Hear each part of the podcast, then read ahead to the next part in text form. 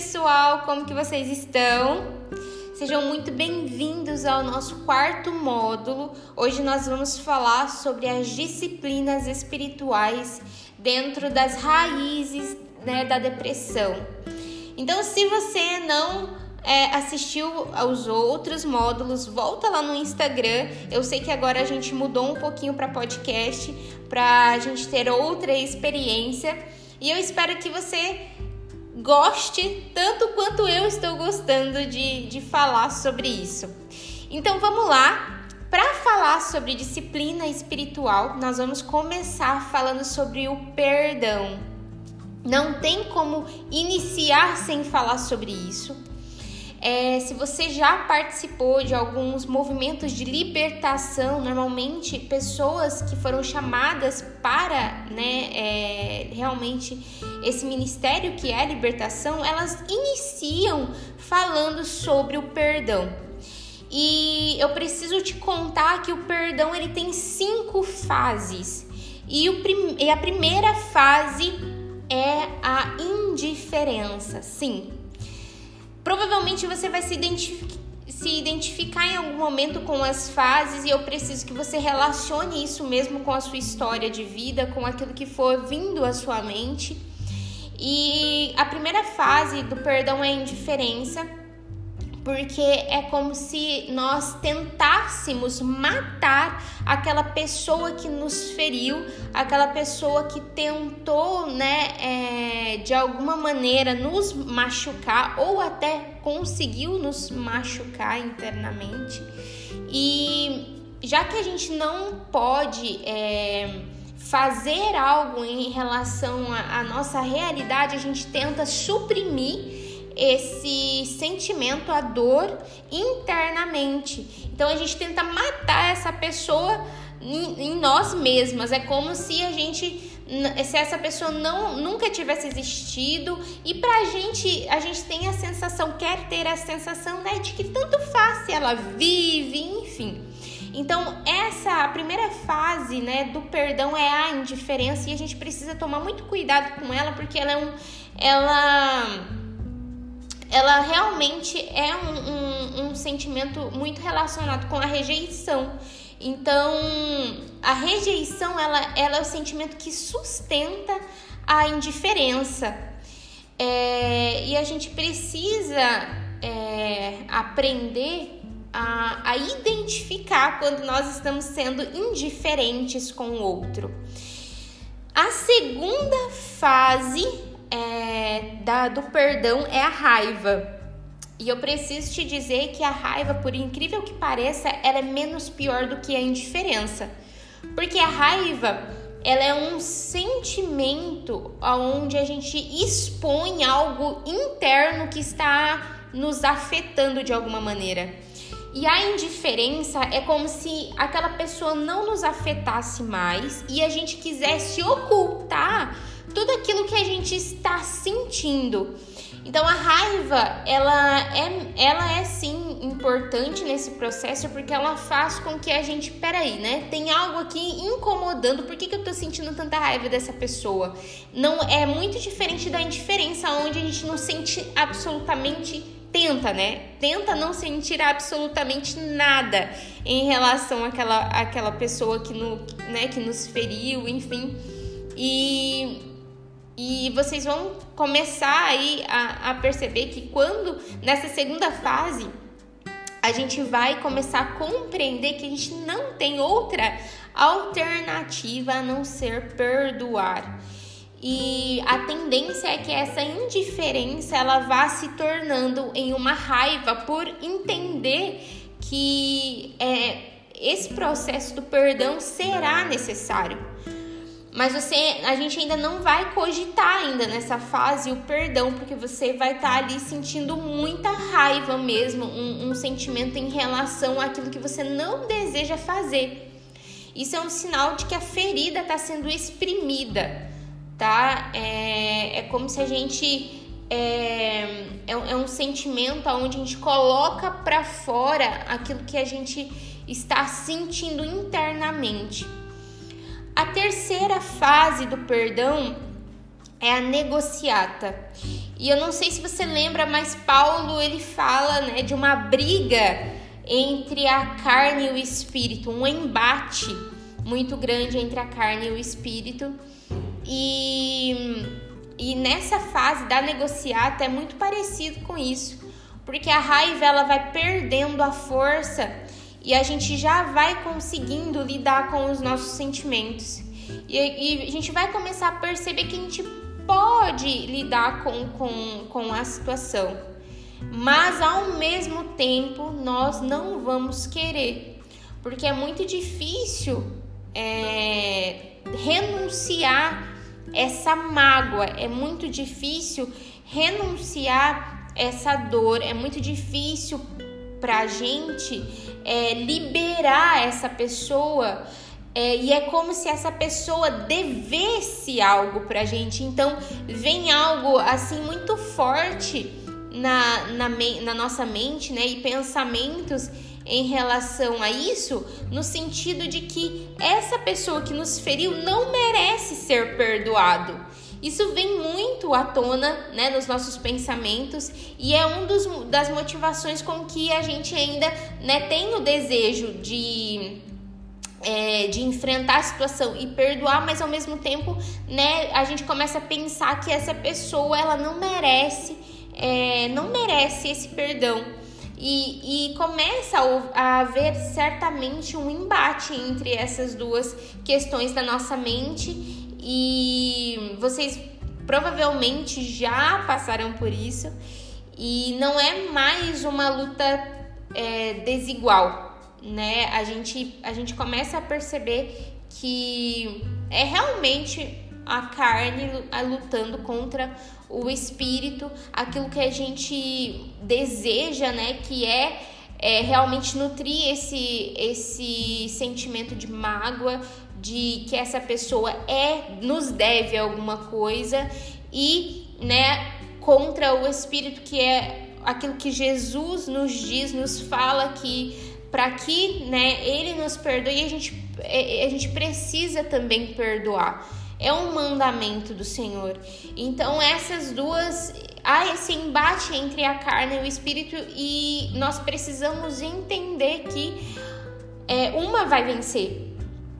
E nós precisamos entender também que Jesus, ele nos, nos aceita da maneira com que somos, mas nós precisamos também tomar um, uma posição diante, aquilo, diante disso que nós estamos sentindo e não abrir é, e não abrir mão dos, dos, dos, nossos valores e princípios por causa de um sentimento que é o sentimento da dor, que é o sentimento é, da angústia, da, da, dessa ferida que às vezes dói.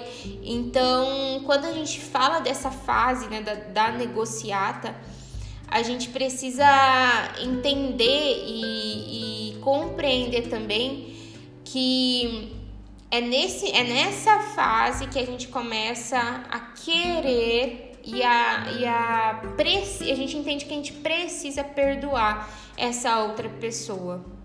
É, e daí nós chegamos à quarta fase do perdão, que é a depressão. E quando eu falo aqui em depressão, eu estou falando de uma tristeza, de uma angústia em relação a esse estágio, porque daí nós vamos para uma fase onde estamos totalmente convencidos de que é será necessário perdoar.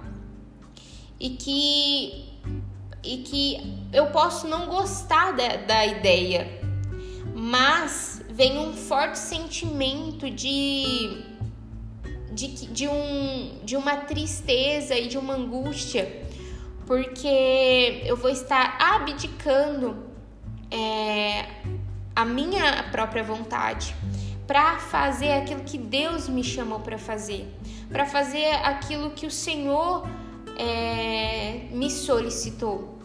E tudo aquilo que envolve é, renunciar há um, uma carga de angústia e tristeza, porque a gente tá realmente deixando aquilo que a gente gostaria de fazer para fazer aquilo que Deus deseja. Então é por isso que esse estágio é chamado de depressão, porque há uma tristeza e, consequentemente, há muito choro. E, e é uma fase muito importante de realmente entender que é momentâneo, que é algo é, necessário para que a vontade do Senhor seja é, se cumpra na minha e na sua vida. E hum, eu tô falando de todas essas fases, é, pessoal, mas eu quero deixar muito claro que, por exemplo, eu conheço pessoas que começaram lá na fase da indiferença e nunca saíram dela. Ou pessoas que passaram por essa fase da indiferença e ficaram meses somente nessa fase e depois passaram para fase para outra fase da raiva, da negociata e da depressão.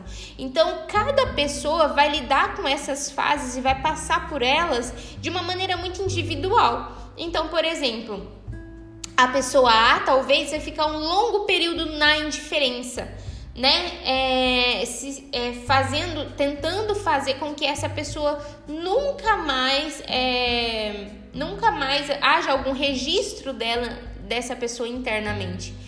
E também vai é, ter a pessoa B que vai passar pela indiferença, pela raiva, talvez vai, vai ali, né, permanecer na negociata, né, vai passar pela depressão em tempos diferentes.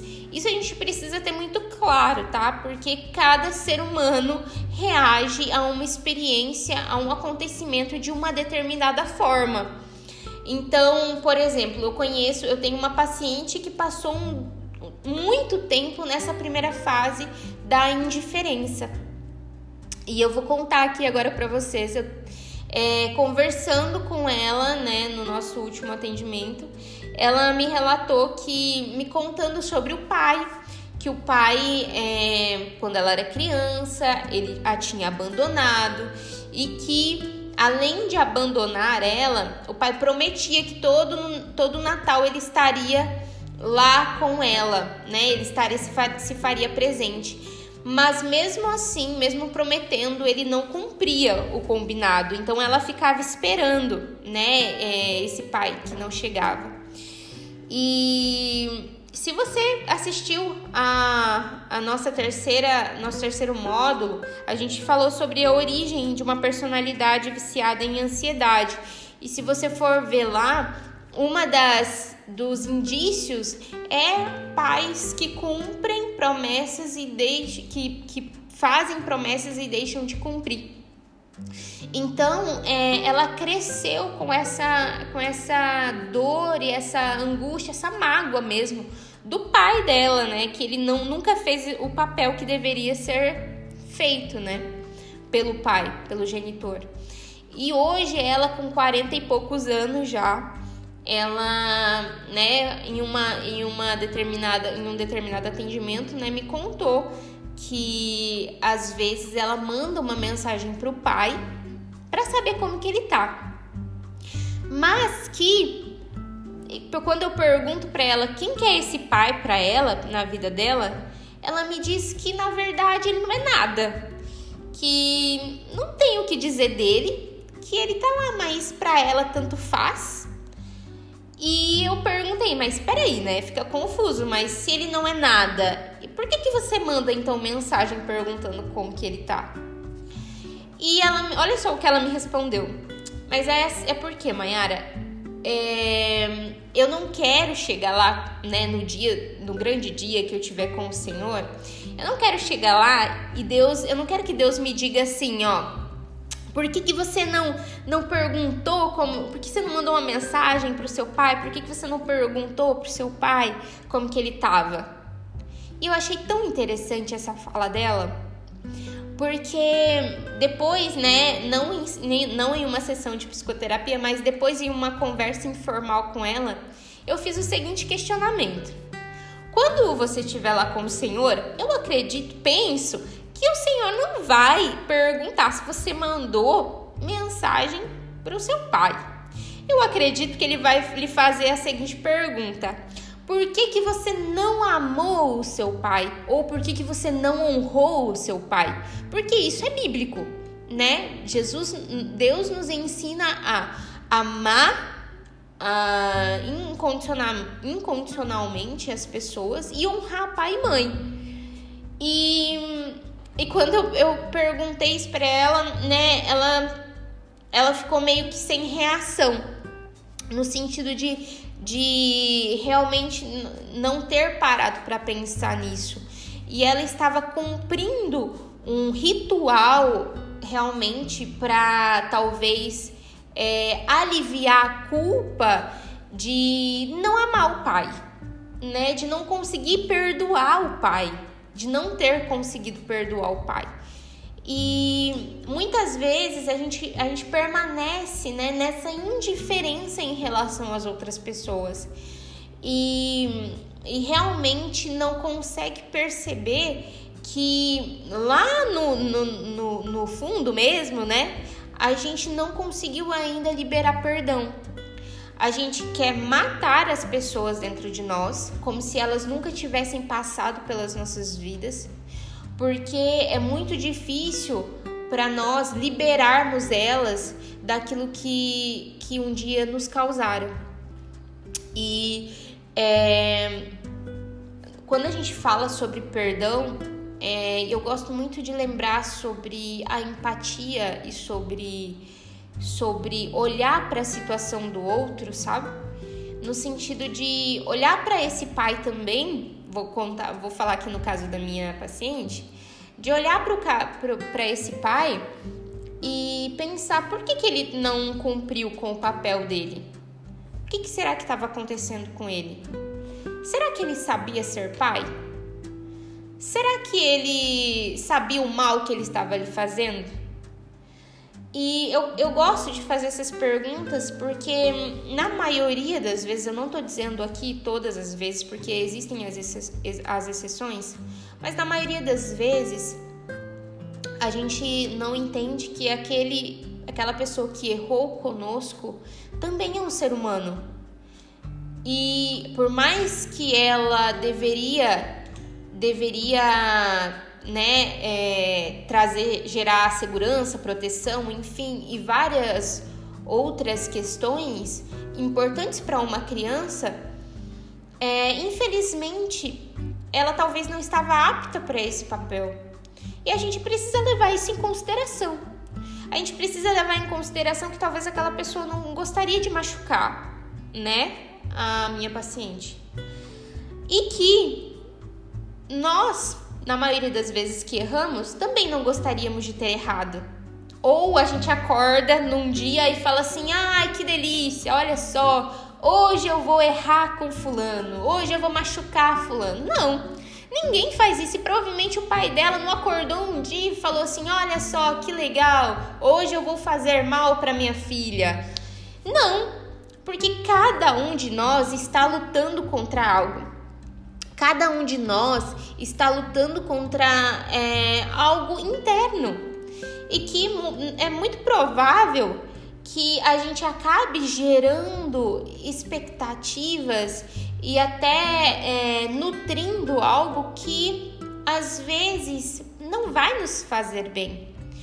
E eu preciso é, falar isso para vocês porque é algo interessante. Eu gosto muito de pensar isso e na maioria das vezes quando eu medio situações é interessante a gente parar para pensar em todos os lados. Porque se eu só ouvir e pensar no lado da, da minha paciente, e poxa vida, né? Ela precisava de sim de um pai que fosse ali presente, que, que realmente fizesse o seu papel. Mas esse pai ele não estava apto ele talvez estava preocupado com outras questões. Ele talvez não sabia ser pai. E daí? O que, que a gente faz com isso? O que, que a gente faz? A gente julga, a gente ou a gente acolhe? A gente perdoa ou a gente não perdoa? Então eu gosto de pensar sobre isso, porque às vezes a gente acaba levando em consideração só um lado. E na maioria das vezes, todas as histórias têm pessoas que foram machucadas. Talvez esse, esse pai, ele não teve um pai presente também que o ensinou a como ser pai. Talvez ele não teve contato com Jesus que poderia é, ensiná-lo a ser pai. Então a gente precisa olhar para essas pessoas com empatia e compaixão também. E é difícil fazer isso. É muito difícil fazer isso e realmente a gente precisa começar a exercitar isso nas nossas vidas. Porque quando a gente é ferido, é, normalmente a gente não consegue fazer esse movimento de olhar para outra pessoa e pensar. É, a gente só pensa na nossa ferida, o quanto gente, nós estamos é, machucados, o quanto aquela pessoa nos fez mal, o quanto, é, meu Deus, né, é, estou todo quebrado. Mas tá, isso é muito é interessante pensar também. Mas e aquela outra pessoa? Como que ela está? Será, será que ela queria fazer isso? É, então, quando a gente pensa em perdão, a gente também tem que pensar em todas essas, essas, essas coisas, essas questões. E um exercício que eu quero deixar para você, a gente já vai falar sobre a, a quarta fase, mas um exercício, um exercício que eu preciso deixar para você sobre essa disciplina em específico é fazer uma lista de todas as pessoas que você precisa perdoar. De todas, absolutamente todas. E do outro lado, você vai fazer outra lista de todas as, é, as vezes em que você fez algo e você se sente culpado e você ainda não conseguiu se perdoar. Porque é, isso é muito, é muito forte a quantidade de pessoas hoje dentro da igreja e fora dela também que tem um sentimento muito grande de culpa em relação a, a coisas do passado. É, é, impressionante a quantidade de pessoas que se culpam em relação a situações que já vivenciaram e não conseguem realmente se perdoar sendo que Deus já as perdoou. Mas elas têm uma autocrítica tão grande em relação a si mesmas que elas não conseguem olhar para si com compaixão e entender que talvez elas não teriam a compreensão que elas têm hoje quando olham para si mais novas.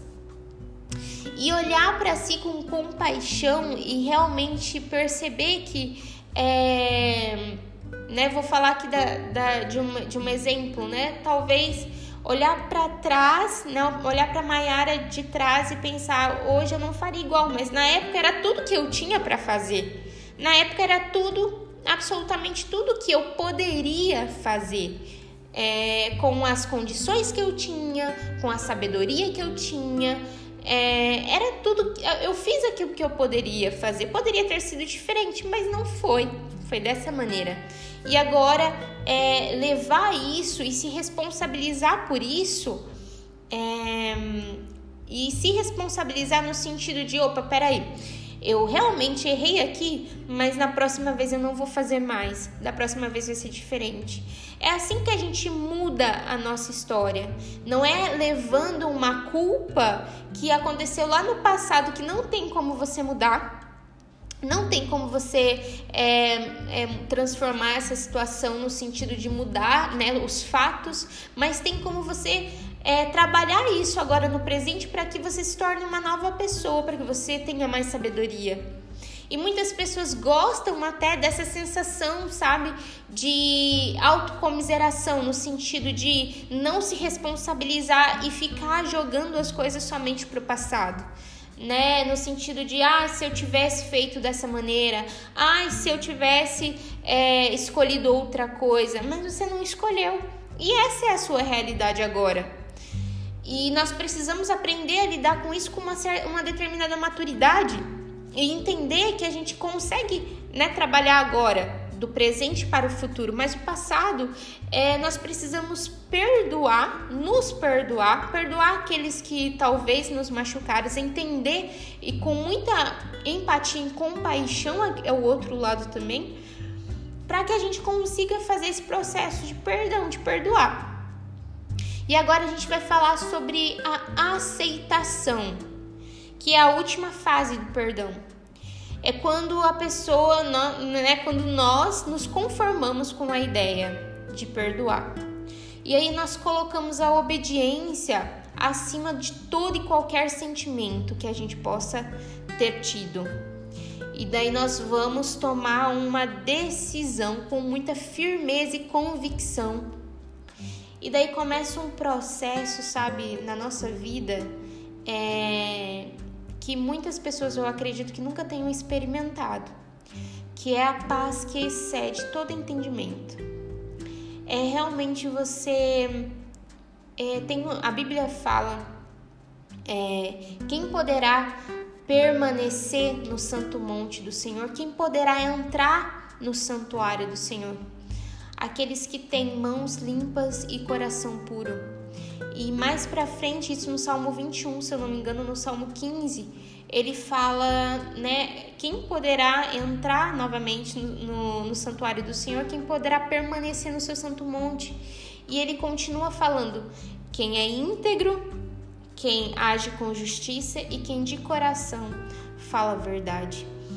E tem mais algumas coisinhas, ele também fala para que a gente não, não fale mal dos nossos irmãos, não difame os nossos irmãos, nossos amigos. E ele continua, é, o salmista Davi, ele continua falando sobre isso. E ter um coração puro e mãos limpas também faz parte é, de ser uma pessoa perdoadora, uma pessoa. É, que realmente entende a sua situação. E a nossa situação hoje é que nós somos pecadores e que nós vamos errar com diversas pessoas e diversas pessoas vão errar conosco. Mas a diferença é que nós precisamos estar prontos para perdoar. Nós precisamos estar prontos é, em colocar a nossa obediência acima dos nossos sentimentos, acima, é, acima da, da nossa própria justiça pessoal. Nós precisamos começar a entender que não é necessário é, a, não é necessário sentir uma super vontade de perdoar. É necessário que você tome uma decisão com muita firmeza e convicção. E, e só então você vai começar a desfrutar dessa paz. A paz que, que excede assim todo entendimento e vai começar a experimentar uma graça sobrenatural sobre a, a sua vida. E é nesse ponto onde a batalha ela começa a virar. É nesse ponto onde as coisas começam a ficar, a ficar mais claras nós precisamos aprender a renunciar à nossa mágoa. A gente precisa aprender a renunciar é, essa, as, as nossas angústias também. E muitas, muitas entidades demoníacas elas se alimentam é, da, da vergonha e da dor quando a gente não, não perdoa. E e não adianta só nós declararmos o perdão da boca para fora. A gente realmente precisa ter convicção e se firmar nessa posição em relação às nossas emoções. Nós precisamos é, realmente ter convicção dessa verdade no nosso coração. Nós realmente precisamos entender o quanto isso é importante. Eu sou cristã há. Eu acredito que já fazem aí uns, uns 13 anos. Uns 13, 14 anos. Mas essa verdade só eu só fui tomar consciência do quanto o perdão era importante há um tempo atrás. E quantas vezes nós estamos é, na igreja e daí nós queremos crescer em muitas coisas, mas nós nem fazemos o básico nós nem estamos conseguindo fazer o básico, que é perdoar. Quanto mais as outras coisas. Perdoar e amar nós, se nós não estamos conseguindo, conseguindo, como que a gente vai conseguir fazer as outras coisas? Então, eu quero né, é, deixar isso como algo muito importante, extremamente importante para nossa caminhada cristã. Não tem como a gente. Bom, até tem, né? Como a gente caminhar, mas aí nós vamos caminhar pesados. Vamos caminhar cheios de nós mesmos. e isso é, com certeza não vai fazer com que a gente amadureça na fé. Isso com certeza vai fazer com que a gente cresça ainda mais, mais e que Jesus, infelizmente, diminua. É, então eu gostaria de, de falar isso para você. E nós falamos sobre o perdão e não tem como a gente falar, não falar também sobre três coisas muito importantes que caminham junto com o perdão, junto das disciplinas espirituais, que é a oração, o jejum e o devocional, tempo, né, de leitura da palavra. E o jejum, ele é extremamente importante dentro das disciplinas. Se você não tem uma vida de, de jejum, é, é muito importante que você comece a criar esse hábito, porque é ele que vai fazer com que você diminua e que, e que o Senhor cresça em você. Sabe aquela pessoa que sempre fala assim, é, ai, ah, eu não, eu quero fazer tal coisa, mas eu não consigo fazer. Eu quero fazer é, as coisas que eu quero fazer, eu não faço é por falta de disciplina espiritual mesmo, por falta de jejum, por falta de mortificar a sua carne, a minha carne, para que Cristo venha reinar nas nossas atitudes, no nosso comportamento. E o jejum, ele gera isso. A gente renuncia, né, algo que a gente gosta, que a gente é, a gente consegue fazer esse movimento, a gente deixa de, de, de comer algo para que a gente esteja realmente é, ligado ali com o Senhor, para que o nosso, a nossa carne, né, ela diminua e para que Cristo venha e possa crescer nas nossas vidas. E a prática, né, de devocional, é, depois que eu aprendi algo, é, isso também mudou na minha vida. Entender a, essa a oração e a, e a leitura da palavra não mais como algo automático, não mais como algo algo religioso, sabe? Mas entender que eu dependo tanto do meu Deus, eu dependo tanto do meu Senhor, que não tem como eu eu iniciar um dia ou eu finalizar um dia sem falar com Ele, sem entregar a Ele a, a minha vida, sem deixar todas as coisas no controle dele, sem fazer com que Ele faça parte da minha vida. Não tem como, é... não tem como, gente. É uma dependência dele que que deve fazer parte da nossa vida cristã, da nossa, da nossa vida diária. E a gente precisa ter essa devoção a Ele. A gente precisa amar a Ele com todo o nosso coração, a ponto de, gente, é, a gente não conseguir ficar sem falar com Ele, a gente não conseguir é, ficar sem olhar para Ele, sem desfrutar da presença dele. E é isso essa dependência dele. É você não ser independente. É você não achar que você pode todas as coisas em si mesmo.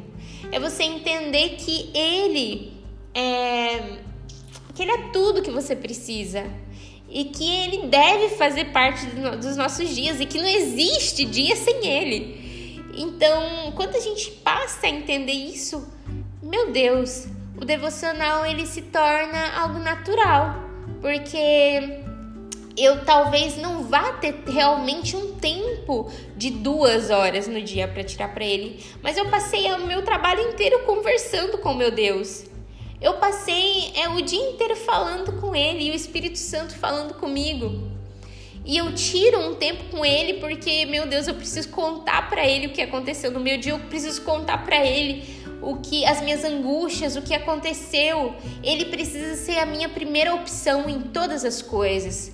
E não é, as outras pessoas. Ele precisa estar em primeiro lugar na minha vida. E quando eu, eu comecei a entender tudo isso, é, a minha prática mudou de devocional. Porque agora é algo muito mais natural do que algo por obrigação, sabe? No sentido de, meu Deus, né? Se eu não fiz, se eu não ler a Bíblia hoje, é, enfim, outras, outras, outros pensamentos que às vezes acabam nos tirando da, do foco, que é, é Cristo Jesus. E Ele deseja que a gente se encontre com Ele, esteja com Ele a todo momento, a todo instante. Esteja em pensamento com Ele a todo instante. Esteja falando com Ele a todo instante. Esteja olhando para Ele a todo instante. Então, é, a oração também é um, é um instrumento muito grande contra a ansiedade, porque quando a gente ora e a gente declara e a gente entrega todas as coisas a Ele, a gente está dando o controle das nossas vidas é, e, consequentemente, as nossas preocupações e preocupações a Ele, ao nosso Senhor. É, é uma prática também dentro das disciplinas espirituais que, são, que é muito importante e vai fazer com que a nossa vida tenha, tenha muito mais dele, tenha muito mais da presença dele. E isso vai fazer com que a gente seja transformado. Você acredita nisso? Eu espero que tenha feito sentido para você. Lá no PDF vai ter mais algumas coisas, mas por hoje nós vamos parar por aqui e eu espero que tenha feito sentido para você. Tá bom? Um grande beijo e eu te espero no próximo e último módulo. Então, um grande beijo e até mais!